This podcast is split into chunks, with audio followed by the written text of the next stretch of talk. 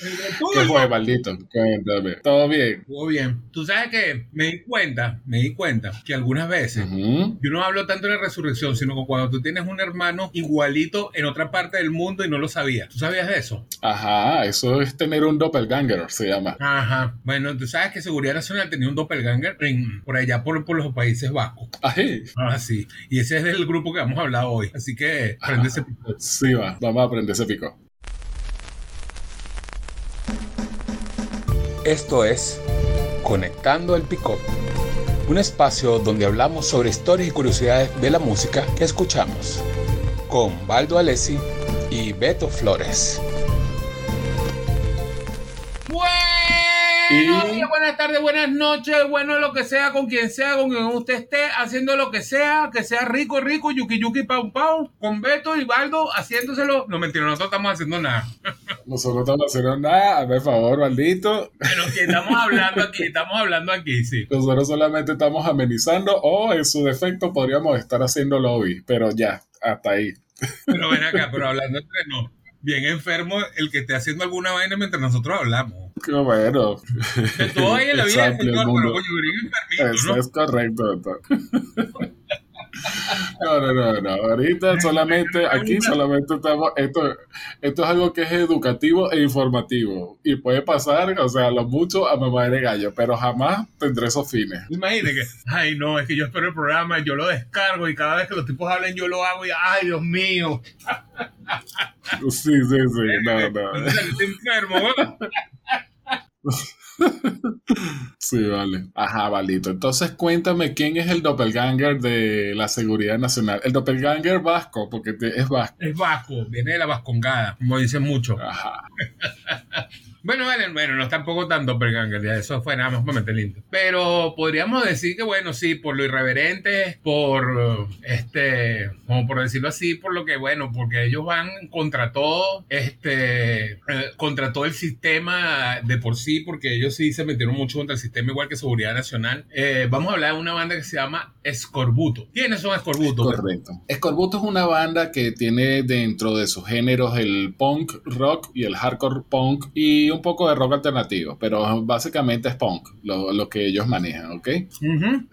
para ponerlos en contexto, bueno, esa banda surgió más o menos en, en un en el río Nervión, una región por allá por España, y eso salió más o menos en los 80, donde el- allá en España se maneja para el partido de izquierda, el partido de derecha, el partido de centro, y resulta que la de izquierda, que es la que representa más a los pueblos allá, ¿verdad? Lo que representa a la mayoría obrera, estaba bien, bien de a la caída. ¿Por qué? Porque había una reconversión industrial, entonces resulta que hubo mucho, muchos despidos, eh, entonces eso hizo que se separaran, la, que hubo una, una diferencia marcada entre clases sociales, que no, no existiese esa, esa clase, no estaba pendiente tampoco mucho por, por, por esa ayuda, ese beneficio social que, que ahora tanto, tanto se habla. Y además...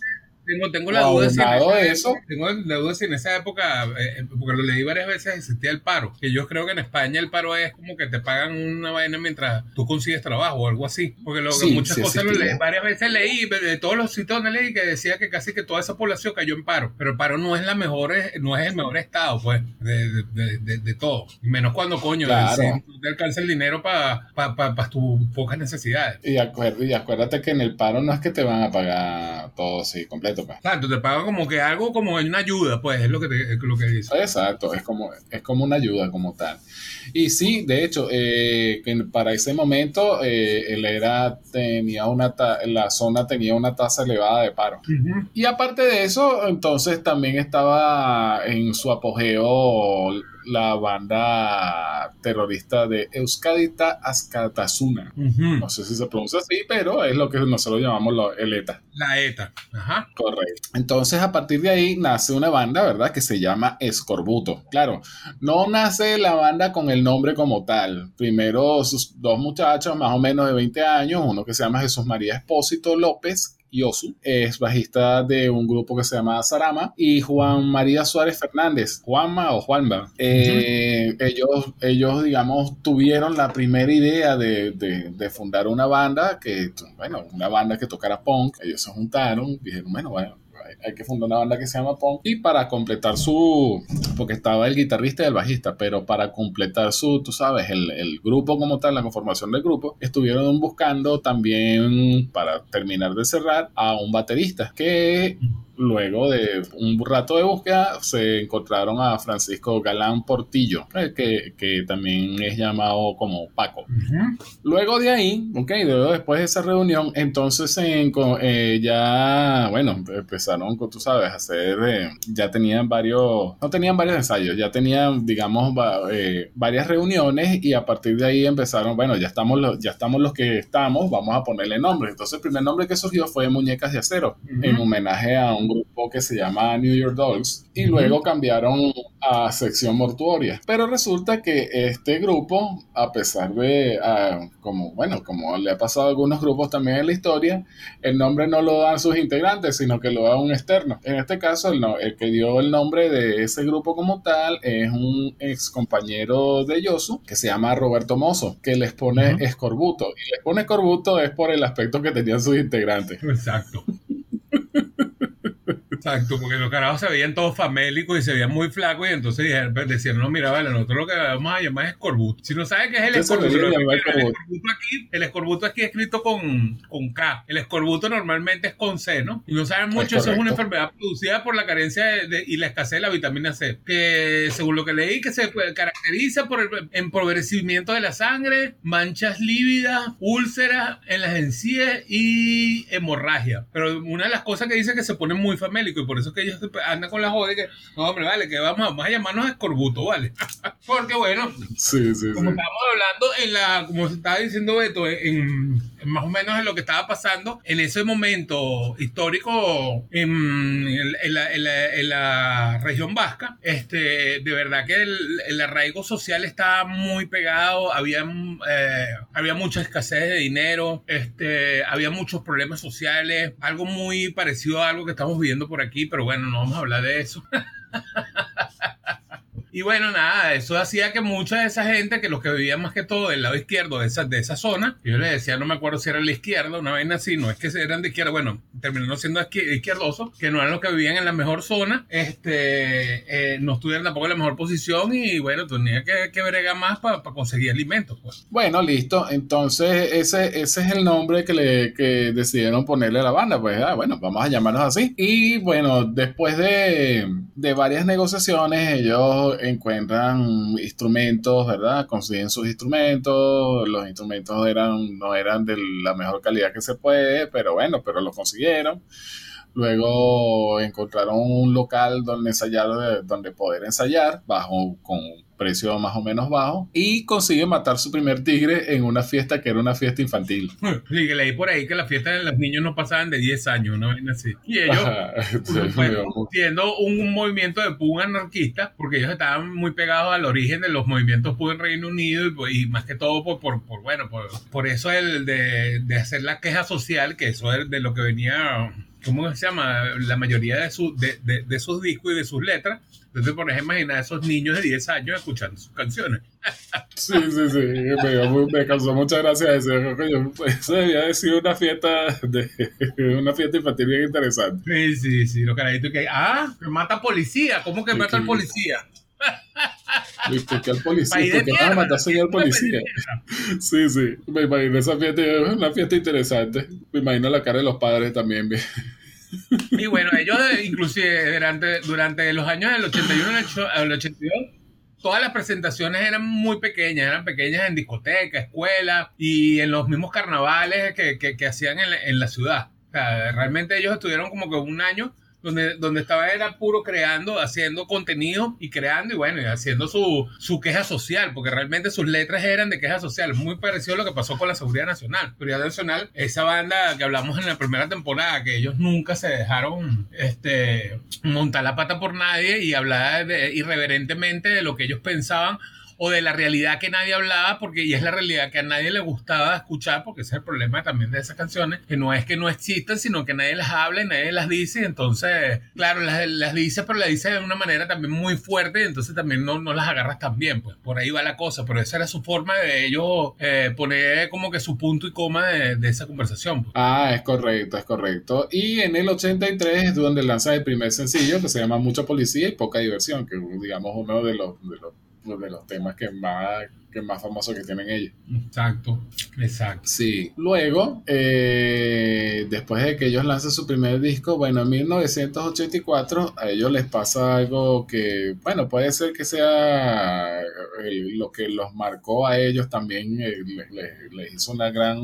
los marcó, en cierta forma, ¿no? Que fue que en el 84 ellos tuvieron ellos fueron a grabar una maqueta, ellos grabaron una nueva maqueta y vuelven a Madrid, pero resulta que el final fue bien distinto porque resulta que cuando ellos estaban en a camino a Madrid, justamente cuando ellos vuelven a Madrid, resulta que los para la Policía Nacional. Y cuando les quita las maquetas empiezan a ver los nombres y el tema era que se escupe la bandera, maldito país o otro que se llamaba ETA, entonces la policía los detiene y los acusa de injurias al Estado. Entonces cuando eh, le aplican una ley antiterrorista y luego que le aplican esa ley antiterrorista, eso permanecen encerrados por unas cuantas horas. Sí, sí, lo pusieron así como que le, aplicaron la ley de antiterrorismo y toda vaina, ¿no? Ajá, exacto, le aplicaron la ley antiterrorista y eso hace incluso que los, que los encarcelen, pues, que los encarcelen por fue por un tiempo, no fue que lo, lo, dejaron tres meses ni lo dejaron días, sino fueron unas horas, pero unas horas bien desagradables. Sí, fueron,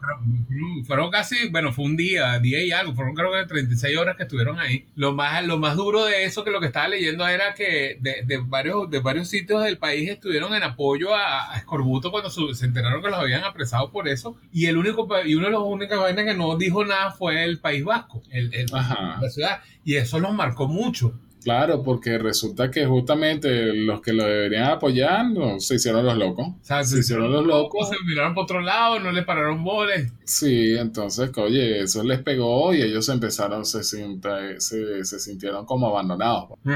Entonces, ese, ese hecho los marcó, pues, ese hecho los marcó como grupo, como persona, también me imagino que los habrá marcado. Y cuando ellos estaban, tú sabes, ahí ya habían pasado la, la mala experiencia, resulta que ellos siguieron grabando una, una, producción que ellos tenían, que la producción se llama, ya te voy a decir. Zona Especial Norte, ¿no es? Ajá, exacto, ¿no? Esa era, esa era la canción como tal. Y entonces resulta que ahí ellos están tratando como que son ese, ese esa zona especial norte, esa producción que no tuvo una buena distribución. Claro, claro, lo que pasa es que creo que en ese disco, eh, aunque no tuvo una buena distribución porque también obedece a, las causas de que el, el, grupo se sentía traicionado por muchos eh, entes, inclusive ellos en este disco, creo que hay una de las canciones que se llama La mierda País Vasco. Es que la mierda del País Vasco. De, las canciones donde ellos que, creo que, tratan de, que, que estaban ajustando sus cuentas con aquellos que les habían abandonado. Y claro, eso hizo fue hacerle una mala fama. Claro, no, no guardaban récord casi. Sí, no, a, raíz de esa vaina en que dejaron de invitarlos a, a, varios eventos de toques y toda vaina en el mismo País Vasco, pues. Sí, le, les dieron como un veto, pues, porque resulta que, bueno, claro, eh, siendo un poco abogado del diablo, no, a nadie le gusta que, que, le estén, que lo estén insultando en las canciones, pero es que tampoco en el momento que lo necesitaran ellos lo ayudaron. Entonces, obviamente, ellos tenían como ese rencor o esa espinita que tenían y se la necesitaban sacar. Exacto. Bueno, pero a pesar de eso, en el 85 terminan de, de grabar su primer disco oficial que se llama Esquizofrenia. Correcto. Bueno, ese disco de Esquizofrenia fue, es, eh, eh, es un disco, uno de los, uno, uno, de los, bueno, no sé si fue en el 85 o fue en el 84 como tal, maldito. Pero yo, por lo que yo encontré, es el 85. Dice que incluso ah. que, es uno de los que, que dijo que son, que es el que tiene la mejor, que mejora mucho la producción, pero claro, pero sigue sonando a, ese ritmo rápido de, del ska que, que, los caracteriza de por sí. Incluso sí, tiene, éxito que ya que, el, el sello, que, es lo que estaba pasando mucho con las disqueras, porque el sello no los estaba moviendo mucho Eh, y no lo estaba publicitando tanto a, nivel de, de, ¿cómo se llama? De, medios ni nada por el estilo. Exacto. Sí, el disco no, no era tanto que, que, que sonaba de, como rápido, no, sino que también sonaba estruendoso, no era ese, ese punk de Claro, el punk siempre ha sido estruendoso, pero no, no, no, el estruendoso no quiere decir que era desordenado. Y ese, ese grupo en ese momento, en ese disco, sonaba así, algo así. Tienes razón en lo que está diciendo, el, el disco como tal no se, no lo movieron mucho, ese no lo movió mucho a nivel de publicitario, por tanto no, no se vendió pues como se debería haber vendido ese disco. Sí, exacto. Ahí pasa un hecho interesante que resulta que después de, de que, bueno, de que sacan ese disco, eh, un señor que se llama José Marí Blasco crea un sello, ¿no? Que un sello disquero, no me acuerdo el nombre ahorita, que ellos, el, sello lo que busca es, es, recoger, ¿no? A todos los grupos que son de rock radical vasco. Y entonces resulta que ellos le ofrecen a, a Escorbuto, eh, y por eso que eh, en, esa, en esta parte fue cuando yo dije, ah, sí, estos, estos son los de seguridad, estos son los de seguridad nacional, pero allá.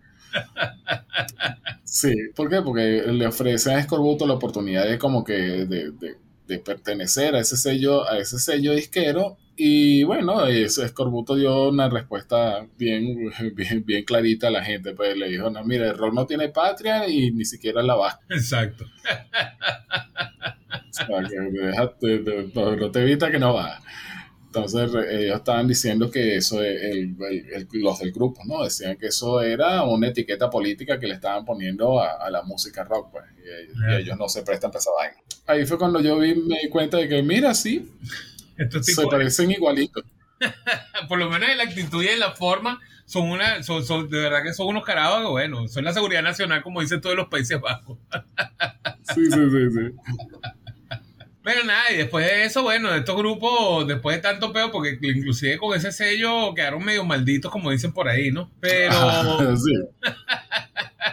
Sí, porque bueno, porque claro, no, no estaba fácil, entonces no, no, la disquera que los, que los producía no le daba publicidad. Y la gente no quería que tras su toque porque los bichos tenían medio fama de terrorista. Y entonces con los que no estaban de fama de terrorista, entonces se sentían insultados por el grupo porque en algún momento lo insultó, entonces.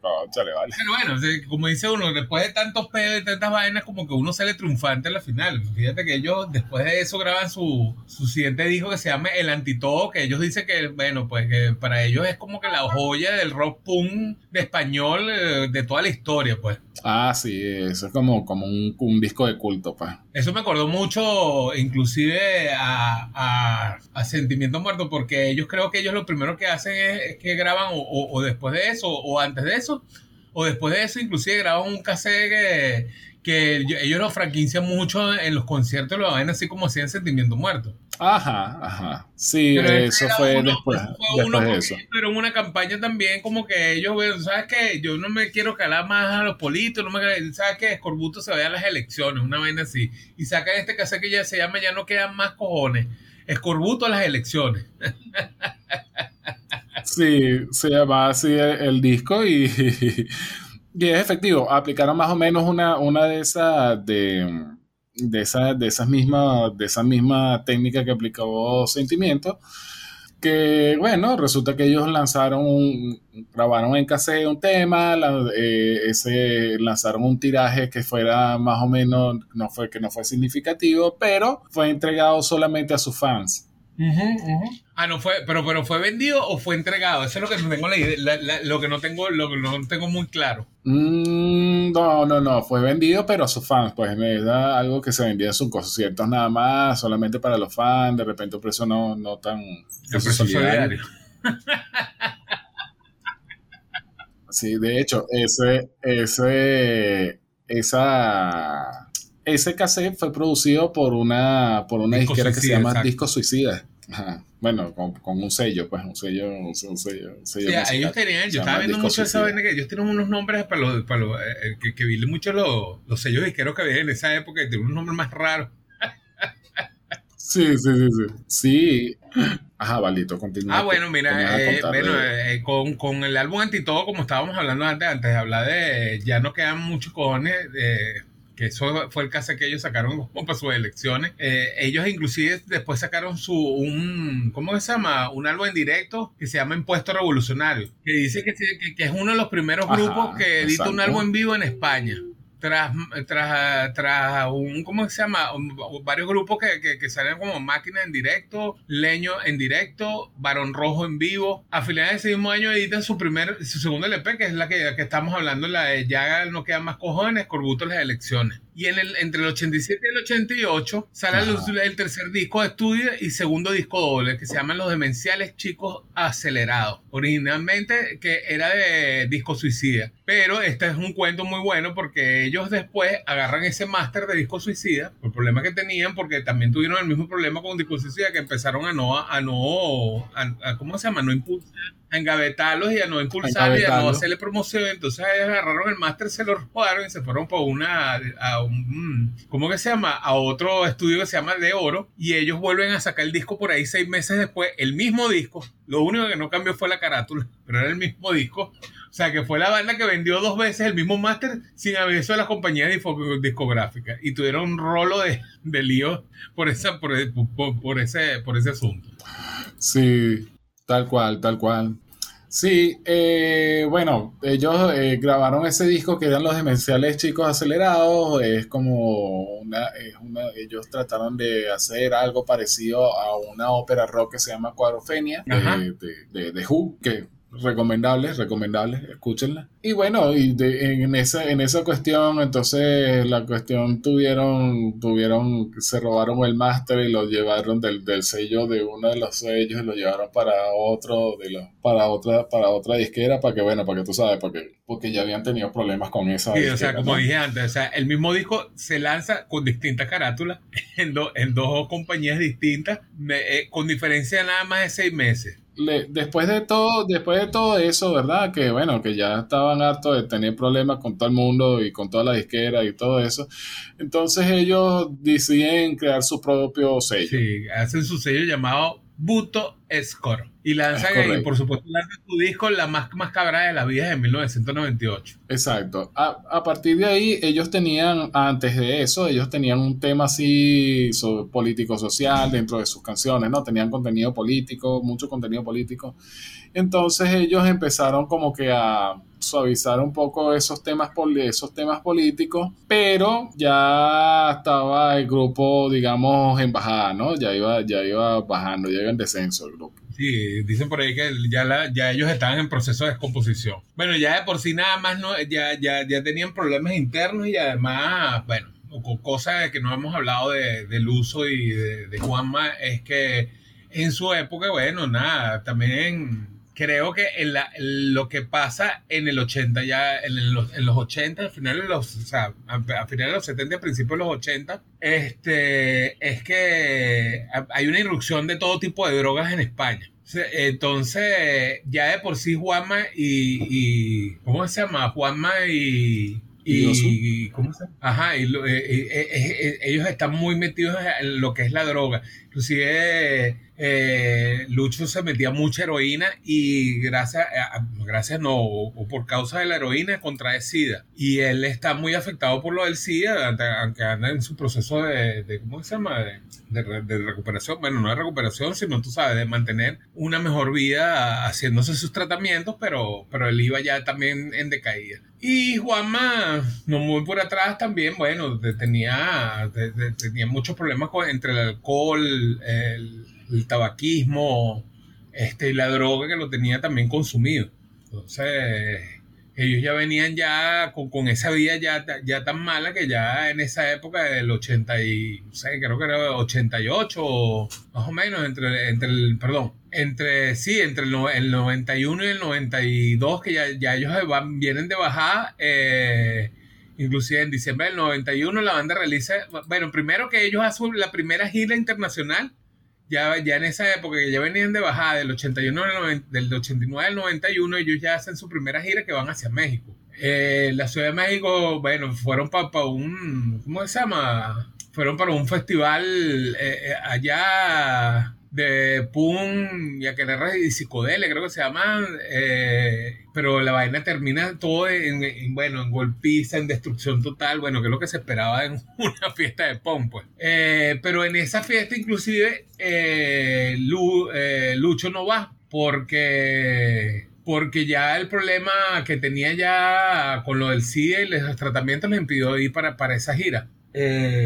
y bueno, nada, busca un, un, un amigo, no me acuerdo quién fue, eso ahorita lo, voy a buscar ahora, quién fue, que, por, por quién cambiaron a, a, a, este pana y, él fue el que fue para la gira en México. Nada, de vuelta a México y tres semanas, ah, creo que fue con Iñaki Gato, creo que fue con el que se fueron para, para, para, para México. Eh, inclusive Iñaki Gato, eh, estando ya de vuelta en México, las presentaciones que estaban teniendo, ya porque este pan estaba muy mal, las hacen con, con, con Iñaki Gato. Eh, inclusive está, eh, ya con ellos graban su, uno, de sus, uno de sus álbumes que se llama Demasiado Enemigos, el cual editan ya a finales del 91 y a través del sello Matraca. Correcto, eso ocurre porque ya, eh, ya había agotamiento físico y agotamiento mental. Acuérdate que eso, bueno, no acuérdate, mejor dicho, eh, apoyando lo que tú estás diciendo, eh, ese, ese grupo estaba conformado por una gente que ya de por sí no tenía las mejores condiciones. También tenían vicios, eran ahí, tenían una adicción a la heroína, ambos, y por supuesto ya, ya estaba, ya el, vicio los tenía bastante golpeados. Entonces resulta que, claro, a pesar de todo, ellos invitan a un amigo de ellos para que se, el gato, que es un ex pit, para sustituirlo, pero después resulta resulta que ellos graban demasiados enemigos, perdón, ellos graban demasiados enemigos en el 91, que va a ser el último disco que se va a grabar con la formación original completa. Luego de eso resulta que Josu se muere y a partir de, eh, y a partir de esto los otros dos los otros dos integrantes del grupo deciden seguir adelante y, y contratan a otro a, a otros guitarristas no contratan a Urco, que es un ex Tiananmen, y a Garlopa, que es un, un ex escombro, escombro con K. Y aquí, y en eso graban su próxima producción en el 94 que se llama Aquí no queda ni Dios. Pero resulta que justamente después de grabar eso, eh, Juanma, pues, con unos meses de diferencia, también fallece. Y por supuesto, ambas, ambas muertes, secuencias de, lo, de, la adicción a la heroína. Pues. Bueno, nada, como estamos hablando ahí de, la adicción que tenían Luz y Juanma con, con la heroína este, que ya venían mermándolos, eh, incluso que estaba hablando de, de Iñaki, que le dicen Iñaki Gato, no, yo digo Iñaki Gato, pero lo que pasa es que es Iñaki y los bajos fondos lo llaman Gato, pues, así como mi, mi pana Alberto Betox. Bueno, tú sabes que él no es nada más que él, él, él sustituye nada más al uso antes de su muerte, o, inclusive cuando pues, hace la gira en México, sino que él inclusive sustituía a, alguno de los dos porque los dos estaban tan mermados con la droga que, que, tenían unas bajas que de repente o faltaba el uso, pues faltaba Guama y siempre era Gato el que estaba por ahí, tú sabes, para sustituirlo. Total es que bueno, como trío, como trío, aunque dice, leí por ahí, no sé qué, tan cierto es, que Gato estaba incluido en este disco, que lo dije hace rato, pero, pero como trío el último disco que, que, que, graban es Demasiado Enemigos, que lo, mata, que, lo graban con la disquera Matraca en 1991. Eso dice que es el último disco que lo, lo graban como la formación original ya que poco después eh, muere Luso ya ya muere o sea no no ve las glorias de este disco pero bueno, a pesar de todo eso, los otros dos integrantes que es Paco y Juanman deciden, bueno, vamos a hacer otro disco y graban uno que se llama Aquí no queda ni Dios, que eso lo hace en 1924. Me, te estoy hablando meses antes que, meses después que murió Luso. Luso muere también en el 94. Pero bueno, nada, unos, unos meses de diferencia con Luso, Juanma muere también. Y bueno, las dos muertes son debidas a, lo que estaba hablando de, del abuso de la heroína, el tabaquismo, todo, pero más que todo por la, la, heroína y, y, lo que hablaba de, lo del SIDA que tuvo Luzo. Este, nada, bueno, de, los tres integrantes queda Paco y Paco queda con la aventura de decir, bueno, nada, oye, yo voy a seguir con, esta, con la idea de Escorbuto porque Escorbuto va a seguir, no sé. Hay gente como que por ahí he leído también mucho que decían que, que, yo no sé por qué Paco al final no sacó una banda nueva porque sigo con el nombre, ya no era el trío, o sea, es como que tenemos un trío, una banda de un trío y de repente se mueren dos del de, que yo solo, este, ya murió el legado, o sea, metió otras dos personas que no son los mismos, ya no es el mismo trío, pero bueno, eso queda a la historia y que la gente decida qué les pareció o no le pareció realmente. Total es que él saca un par de discos más, uno del 96 que se llama Calaña, que es con la disquera Disco Suicida, y después casa, saca Decadencia con la disquera Surcos en 1998. Pero que va, los discos, ninguno de los dos discos cala y y realmente el público no, no, no, tuvo una aceptación tan grande por el público y bueno, y deciden dejar ya, ya dejaron, dejan la muerte ya de, de Escorbuto como tal en esos dos discos que, como te digo, creo que ya con demasiados enemigos, inclusive antes de Aquí no queda Dios, ni Dios, que también, que, que sí pegó, pero vamos a poner que aquí no queda ni Dios, pues, este sería como que uno de los últimos discos que realmente representa la banda en sí aunque ya no era el trío, eran, eh, era un dueto, más, más los integrantes que buscan para, para reemplazar a, a, Luz en su momento. Pero, pero nada, eso ya, ya, ya fue, fue tanto así como que la gente ya como que, no, mira, esto no es Corbuto, pues, o sea, aquí no es, no es lo que estamos hablando. Es tanto así que, bueno, que después de, de, de, de eso, bueno, el mercado se llenó mucho de reediciones de las maquetas, de los ámbulos, de, los de los álbumes, perdón, ámbules, de los álbumes que habían sacado, de los lanzamientos en directo, bueno, de todo lo que era material Scorbute fue reeditado y bueno, se masificó mucho y la gente lo buscaba, o sea, los carajos terminando eh, siendo, o sea, teniendo un público que todavía eh, evidenciaban que, fue un hito que, que marcó un momento en la vida. Bueno, es que como dicen ellos, este, que, sus letras son impregnadas por su eh, particular filosofía que sigue tan vigente ahora como ayer, como hoy, y son un grupo de referencia para una generación que creció escuchando sus himnos. Es que realmente es así, porque es que tú te pones a ver todavía en la historia, eh, por lo menos en la historia de Latinoamérica y en la historia del mundo, todavía tú escuchas esas letras de represión, entre represión policial, entre represión del gobierno, o sea, todas las quejas sociales siempre se van a, van a seguir vivas y realmente eso fue como que lo que vitalizó la banda en sí en todos sus años como, como, como agrupación. Pero son bandas que, bueno, que los ponen como, como siempre hay los tríos legendarios de, de, de, de, cualquier tipo, estilo de música, uno dice. O sea, como decir el trío de Soda o los de Zapato 3 aquí en Venezuela, o, eh, o bueno, en Sentimiento no eran tres, pero bueno, ¿sabes? Esos son como grupos, pero eran bandas legendarias de, tríos legendarios. Hay mucha gente lo, lo tomaba por referencia. Escorbuto tiene, eh, eh, sigue siendo referencia tanto como los Rambones y, una banda que se llama Apatía, o sea, son bandas punk que son de referencia mucho en lo que es la, el habla hispana, Latinoamérica y habla hispana en general. Este, inclusive aquí tenemos uno, una banda de punk que, que son de San Felipe, que se llama Cabatrapos, que eh, eh, Escorbuto es una de sus bandas referencias realmente. Inclusive el tipo de música que ellos hacen de, de protesta social, de, de, tal, cual lo, que hacía Escorbuto, son muy, son muy parecidas. O sea, son muy parecidas, no, es que ahí viene, esa es la filosofía también del punk. Es, como que la queja, el, el no, no, la queja, el, el malestar de, de, la sociedad. De ahí viene realmente ese legado de, de Escorbuto que deja de, esas bandas de punk de, de, protesta social y bueno, lo único que yo digo que de repente no debería quedar es el, es el no sé, la, vaina de la droga, no tanto lo, de las drogas, sino este, abusar de ellas, no sé, no sé, eso sería como que otro tema para otro, otro podcast, otra vaina. Pero se podría decir que sí, vale, Escorbuto es un, un, un hito en la habla hispana, en Venezuela, no nada más en Venezuela, en Latinoamérica en sí, en, en el habla hispana, eh, en, España mismo, que es donde nacen.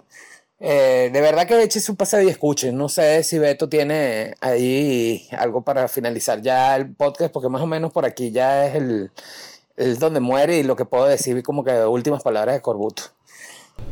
Tal cual como dices tú, Valito. En su época, Escorbuto, después de la muerte de dos de sus integrantes, empezaron, eh, el que quedaba, pues quiso como que seguir ese, ese legado. Pero ya los discos no calaban también entre el público y entonces, bueno, deciden dejarlo, ¿ok? Eh, aportando un poco lo que dices tú, sí, es verdad, es cierto, el, el, grupo no solamente ha estado, no solamente sigue estando vivo dentro de lo que es el, el, eh, los fanáticos como tal, pasa a ser un grupo de culto, ¿no? Porque todo es que tiene la referencia punk no solamente allá en España, sino también aquí en Latinoamérica, o sea, podríamos decir que toda Hispanoamérica, si tiene esas influencias punk, en algún momento va a salir Escorbuto como uno de sus grupos uno de sus grupos influyentes. Este, este grupo tiene, bueno, tuvo toda la trayectoria, todavía se sigue escuchando, no, solo que, no solamente que todavía se sigue escuchando, todavía sigue siendo irreverente, todavía tiene gente que los, que los apoya, todavía tiene gente que, los, que son detractoras y sigue causando esa polémica y eso es lo interesante de ese grupo, que a pesar de no estar presente, igualito crea controversia y eso digamos es lo, lo lo, lo, interesante y lo maravilloso que tiene Escorbuto. Ha pasado mucho tiempo desde de su de ser em, de tener eh, vida pues el, el grupo. Y sin embargo todavía crea crea controversias por bueno por, por, su contenido irreverente y su y todo lo que son sus letras y su música e incluso el mismo comportamiento de su misma persona la historia que hicieron ellos. Eso es lo, eso digamos que es lo bonito que tiene este grupo. Y eso bueno yo creo que ya es hora de apagar el pico, oh. maldito. Eh, creo que ya es hora de despedirnos, dándole las gracias a toda la gente que nos sigue escuchando. Que, y bueno, apaga ese pico. ¡Apaga el pico! roca. Apagando el pecado. Bueno, mi gente, chao. Chao. Esto fue Conectando el Pickup, un espacio donde nos dedicamos a contar historias y curiosidades de la música que escuchamos, con Valdo Alessi y Beto Flores.